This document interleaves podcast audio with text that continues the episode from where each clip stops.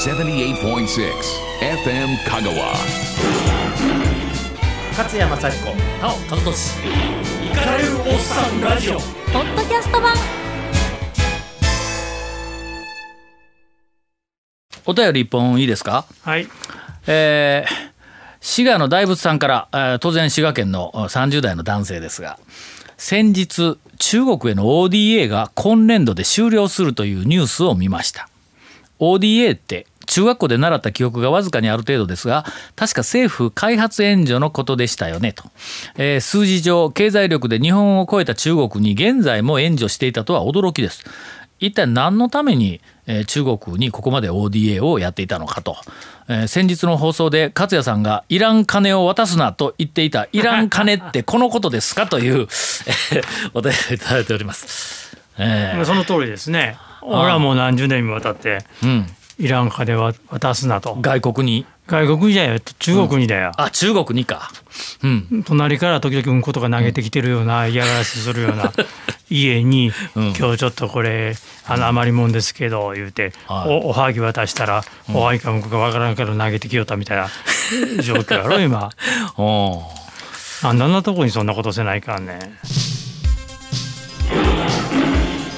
勝山幸子なお和俊イカれるおっさんラジオ。ポッドキャスト版。とりあえず ODA ってあの3種類あってね、うん。えー、と一つはあの無償の資金援助ですわ。ただで返さんでもええですよっていうふうなの,、あの資金。お金だけを渡すっていう援助。それから2つ目が、えーこれも返さんでもええですよという技術援助、うんこれはどうもな内容をいろいろ調べてみると日本から外国にいろんなプロジェクトに対して人間を派遣するらしいんですわ。うんうんほんでそこで向こうで指導したりとか、まあ、技術あの技術指導したりとかなんかいうふうなんの大抵人件費を含めたけいろんな諸経費のことだと思いますわ。でこれがあの技術協力でこの技術協力とさっき言ったあの無償資金援助お金もとにかくあげますっていうのこの2つが返さなくてもいい ODA。3つ目が返してくれよっていうえ円借款返借款。うん、でこれはあの結構大きなプロジェクトに対してかなりあの巨額のお金を貸してやると。うんほんでそれをこう返してもらうあの、まあ、いくつか分割をして返してもらうということで今よく言われているのがその中国に対してはその円借款がね1970年代のまあ中盤か終わりかなんかその頃から始まったらしいんですけども70年代あたりから中国に対してその円借款の貸し付けが始まって今日まで累計で3兆円ぐらいだそうです。3兆円ぐらい中国にえー、と貸し付けて、まあ、返してくれているんだろうとは思うんですけどもそこら辺がよくわからない。でよく言われるのはその貸し付けた3兆円とかそれ以外のその技術協力だとか無償資金協力もきっとあったと思うんやけども、まあ、その辺のお金が実はその中国の国の、えー、といろんなそのインフラだとか大事なそのなんかの作らないかんものに使われたんでなくて、えー ミサイルと核開発に使われたんちゃうかというようなことを言われていると。それからさっき言った円借款は返してくれるっていうふうな、えーっとまあ、前提の ODA なんやけどもこれはねちょっとあの僕学生らと一緒にインタレストでいろいろこう調べて発見したんですが持ってくれた。うん。もう外務省ホームページの円借款の説明というかその決算書のところに債務救済措置という項目を見つけたんです。うん。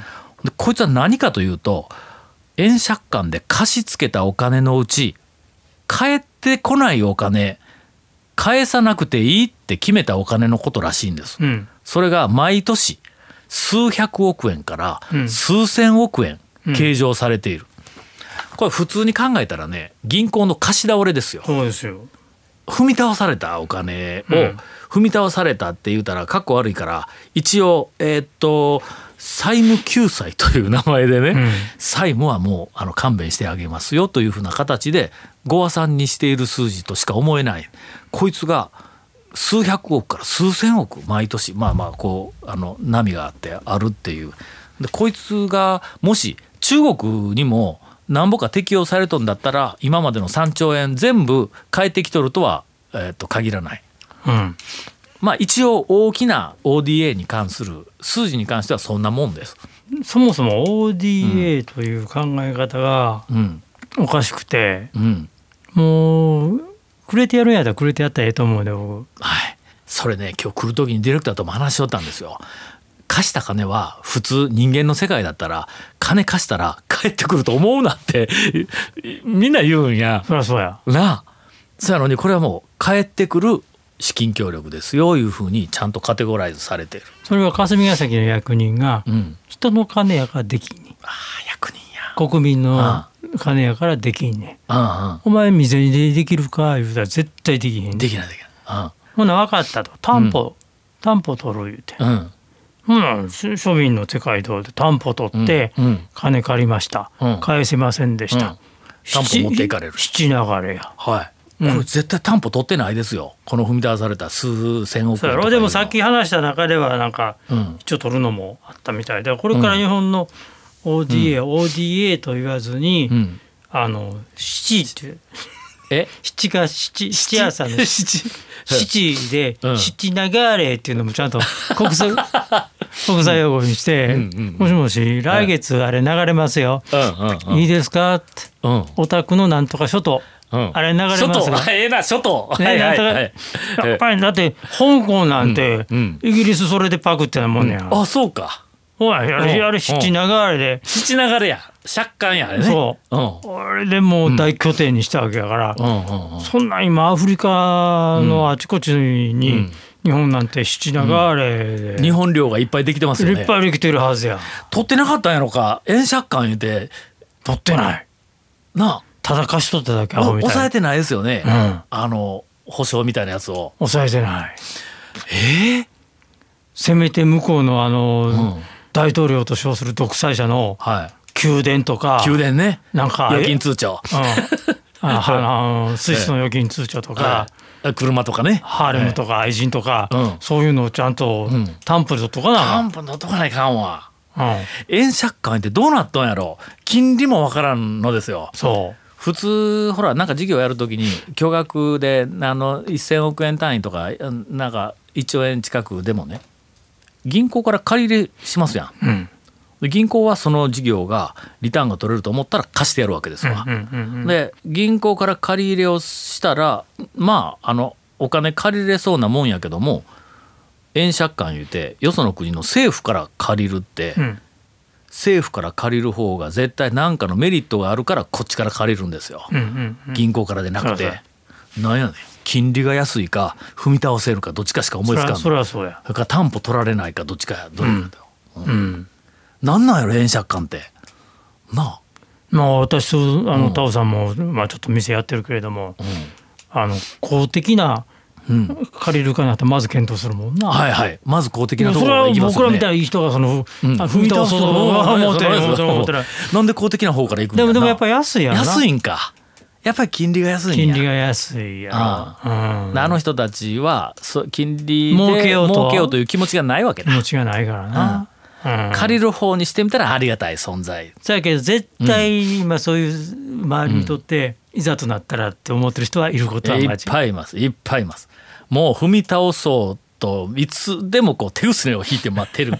そのまあちょっと気の毒やけどもまだ貧しい、ね、豊かではない国から大抵借りるわけですから、まあ、いっぱいあると思う。でそのなんなんとなくやけどもその3つのね無償資金協力とそれから技術協力とそれから円借款とレベルを見るとなんか無償資金協力の方が一番貧しそうなんですよ、ん。相手国が。ん。で技術協力がその次に貧しそうで。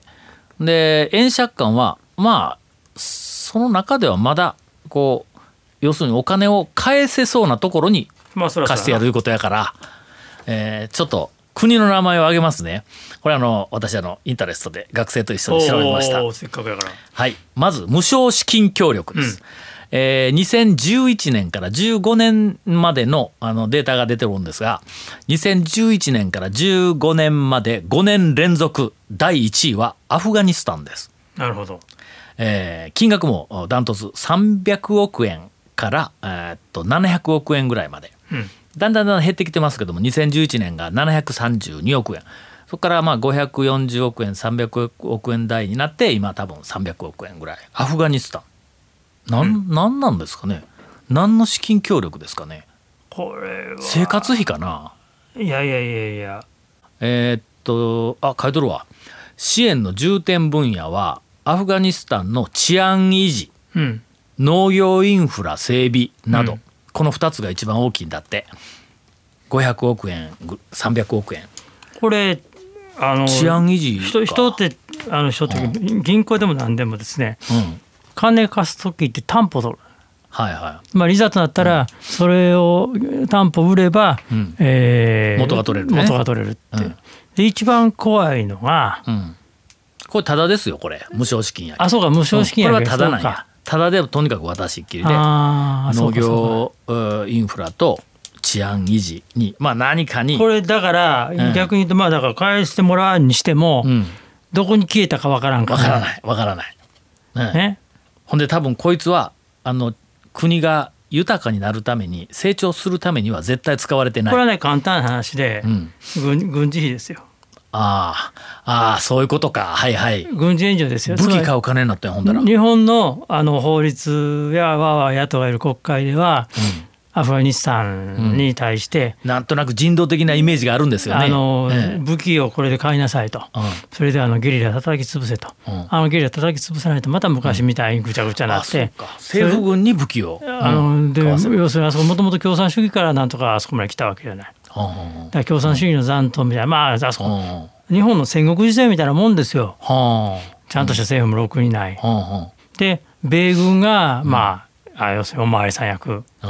やっとるわけやん。うんうん。で本当はそので米軍はこっちチラチラ見て、うん。ほら日本も人出すか。はいはい。あの米軍の言い方すると「boots on the ground」は人を送れと。自衛隊を送れと。ブーツ。でブーツ。だから靴を「on the ground」ちゃんとそこを踏みしめて、ん。命を的にやってみってかそそんなんできるわけないじゃないですか、この野党行さんのに言うから、うん。えー代わりに、あのおお金出しますからこれで勘弁してくださいっていう典型的なダメないじめられっ子やけどうんそれもだけどこれこれでこれでほら武器買うてくださいって言わへんからうん。こういう迂回をするんですよ。あなるほど。第2位がね、ま、ミャンマー。ミャンマー。いやー来たな。第3位がカンボジア。来たな。よく似たジャンルやこれ。方向お金の使い道の方向同じやんこれ。どうなんて言ってます？貧困者や少数民族等への人道支援ミャンマーへなるほど。医療や保健衛生環境整備への支援うんまあアバウトですけどねなんとなく方向はそっち人材教育支援うんエネルギーや交通網等のインフラ整備支援などが重点分野だというふうに、あの外務省の決算報告ページには書いていました。なるほど。そういうことか。これとにかく無償資金協力のまあ上位の国が今こんなところだということですおーミわ。ャンマーカンボジアと聞いたらアフガニスタン。うん。まあ、アフガニスタンは僕ちょっとあれやけど、ミャンマーカンボジアと聞いたら、うん。今ここで喋るとオンエアの日の夜には僕がいかんなお う僕が冷たくなってるだろうという。あら。はこれは完全な日本の利権です。あ。あの日本にいずれメリットがあるということ？下手したらあのキックバックしてる、そう。ですそれはなんかあの悪事みたいな思うけど僕にしてみたらいやちょっとでも変えてくるんだったらラッキーと思うこれ。だけどうん。ぼ僕らの税金でお金がいって、う個人の懐に返ってくるああそうか。ああ。というのはミャンマー。ミャンマーっていうのは、うん。えービルマですよはいそうです。ビルマっていうのは日本軍の一大利権うん拠点だったわけですよ。ビルマのなんとか中将となんとか大将があってもう毎晩料亭でどんちゃんして、う帰ってきたら家が建ったというようなところうんですよね。まだほなその時の何かが残ってるわけだ。残ってますね。カンボジアはというとうん。不思議なことにここ東南アジアで唯一言っていいぐらいこれほどうん。深くコミットしたところはなくて。日本が？日本が。あれでしょ？カンボジアってあのあのポルポトポルポト。とかシアヌークとかなんかああれはちゃうんかな？虐殺虐殺があったあそこやんな。あれが終わった直後に日本人としてはまあ初めてに近いあれでカンボジア入ったのが、え私でその時国連暫定カンボジア統治機構ってアンタックって、はいはいアンタック。はい。アンタックって、アンタックを通じて莫大な日本マネーが流れ込んだ。あの時のアンタックのトップが明石明石さんや。は明石さんや、はいはい。その国連でもうん。出世をした。あの時俺は行って明石さんとよく差しで飲んどったもんや。ほううん。ほであの当時の市内の川にううん。橋をちょっと途中までかけててね。はいはい。その橋の名前が日本橋っていうね。うわ。でもうねはい。お江戸日本橋。どんだけ？はい。どんだけここに金が流れ込んでて、わけのわかんないブローカーみたいな日本人がいっぱい来てて夜なんか俺正はあ。直正直ピストル飲んでましたよ腰にいつも。どこで殺されても不思議じゃない。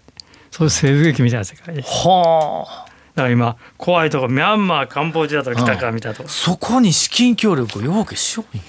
日いやだからだだからだらからするんですよ。だからするんか。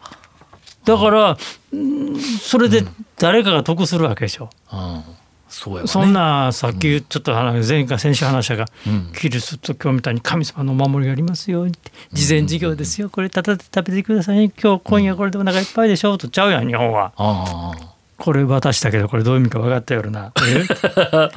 これ何倍になって帰ってくんねえあってえちごやお主もやるのの世界なんよ。はあ。だから世界史やせ社会っていうのはこういう理解の仕方をしないと、朝日新聞みたいな綺麗事でうんだい大体これ、あか亡くなった人たちがかわいそうは言わないけれども、うん。よう亡くなったでしょカンボジアでボランティアの日本人がはいはい。あれなんかもいろんなやっぱりそこがあるわけや流れな。うんうん。だから日本人が仕切ってとか日本人出かけていくって実はかなり怖いところもあるわけで、うそうそう綺麗事じゃないですよという話だな。んうわここの項目そんなドロドロしとんやあしまった学生たちが作った神聖な本に対して、とんでもないところからのもう学生はピュアですからね。あーはいいやも貧しいところにどんどん援助してみたいな感じでね。だけどねええうんそういうのやってるとこれ全然タオさん悪いわけじゃないけど、ん必ずそういうピュアな子はね、んボランティアで行きたいとかねはい。言い出す子がいます。います。ねはい。ボランティアでこういう国々へ行きたいっていうで人はいます。アンコールワットのあるシェムレアップで、日本が中心になって復興事業をしていますは崩れた元アンコールワットの石の積み直しというあはいはい大変尊いはい。ことをやってるけれども、ん俺が自分の息子や娘だったらん怖くてよいかさんはそれぐらい危ないんですよやっぱり。あ。はあ。治安が治安が危ないということなんやははあ。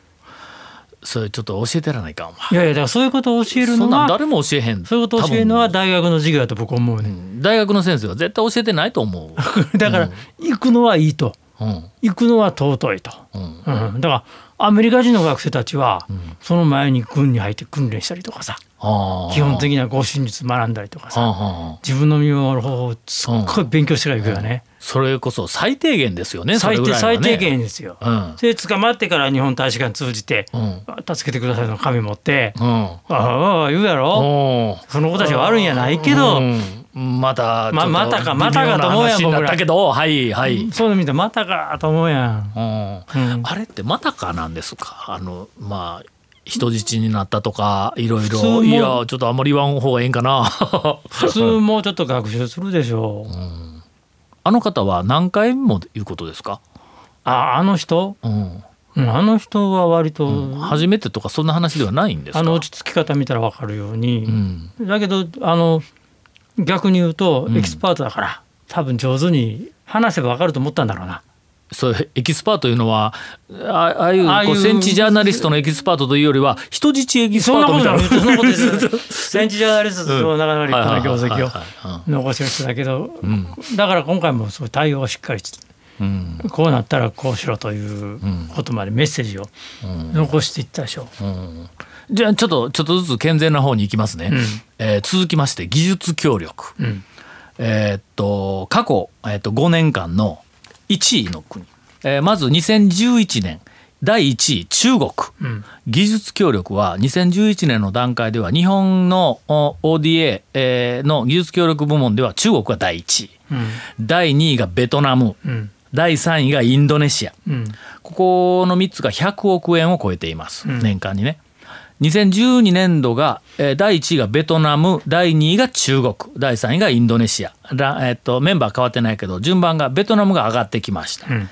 えーっと2013年度第1位ベトナム、えー第2位がインドネシア第3位がアフガニスタン。うん。技術協力、うん。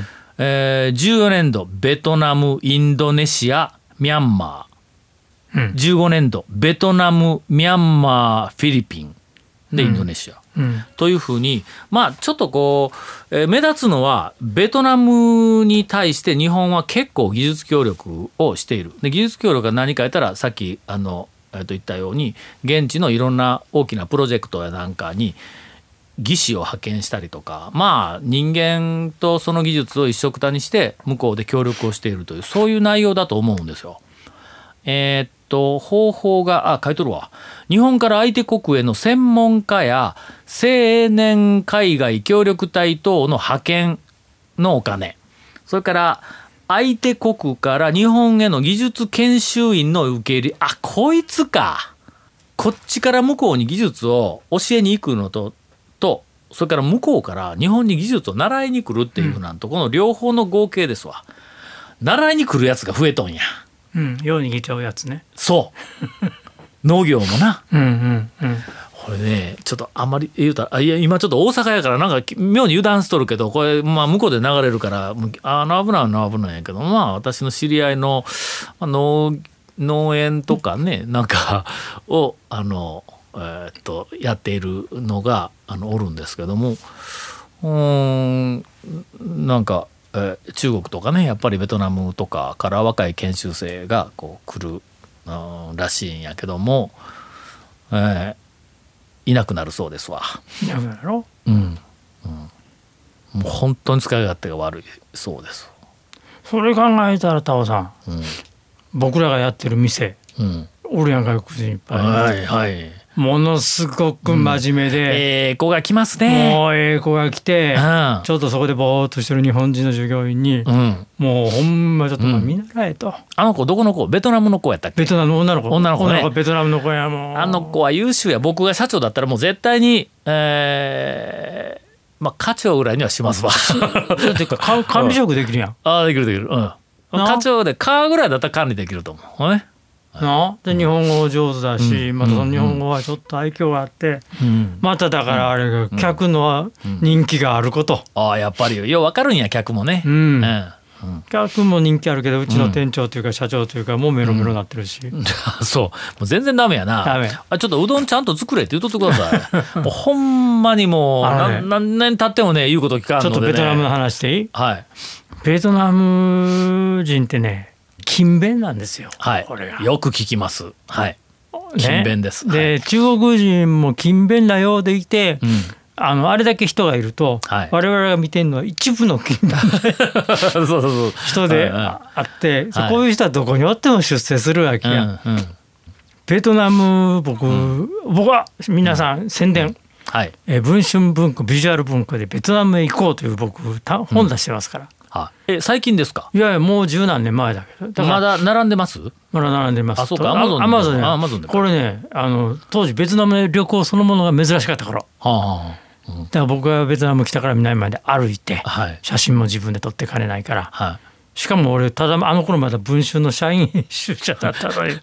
ただし もう社員社内の立場が全く座るところもなくて、うん。あほんなら依頼あの文春かぶから依頼されたんじゃなくてもう自分で勝手に言いたいこと。文春のビジュアル文庫、えー部次長かなんかだから俺。はあうんとベトナムこれからベトナム。だな。うん、すごいどうもベトナム、よし。ベトナムの本作ろう。そうだな。うん。カメラマンは勝也というやつがいいな。ライターもこいつ書けるから勝也ということで、はい勝也出張ベトナム行ってらっしゃいって。ええやん。あとは頼むって言って帰ってきたらいつなかった。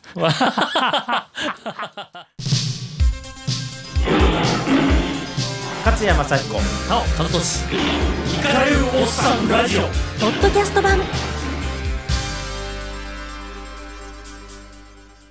もうその頃からやっぱりベトナムはなんか誠実でいい感じの国だったんですか？まずね。女の人が綺麗やろ？そう。ああそこは大事なところ。でその女の人のなんていうかね、メンタリティーがねはい。日本人似てんねはんね。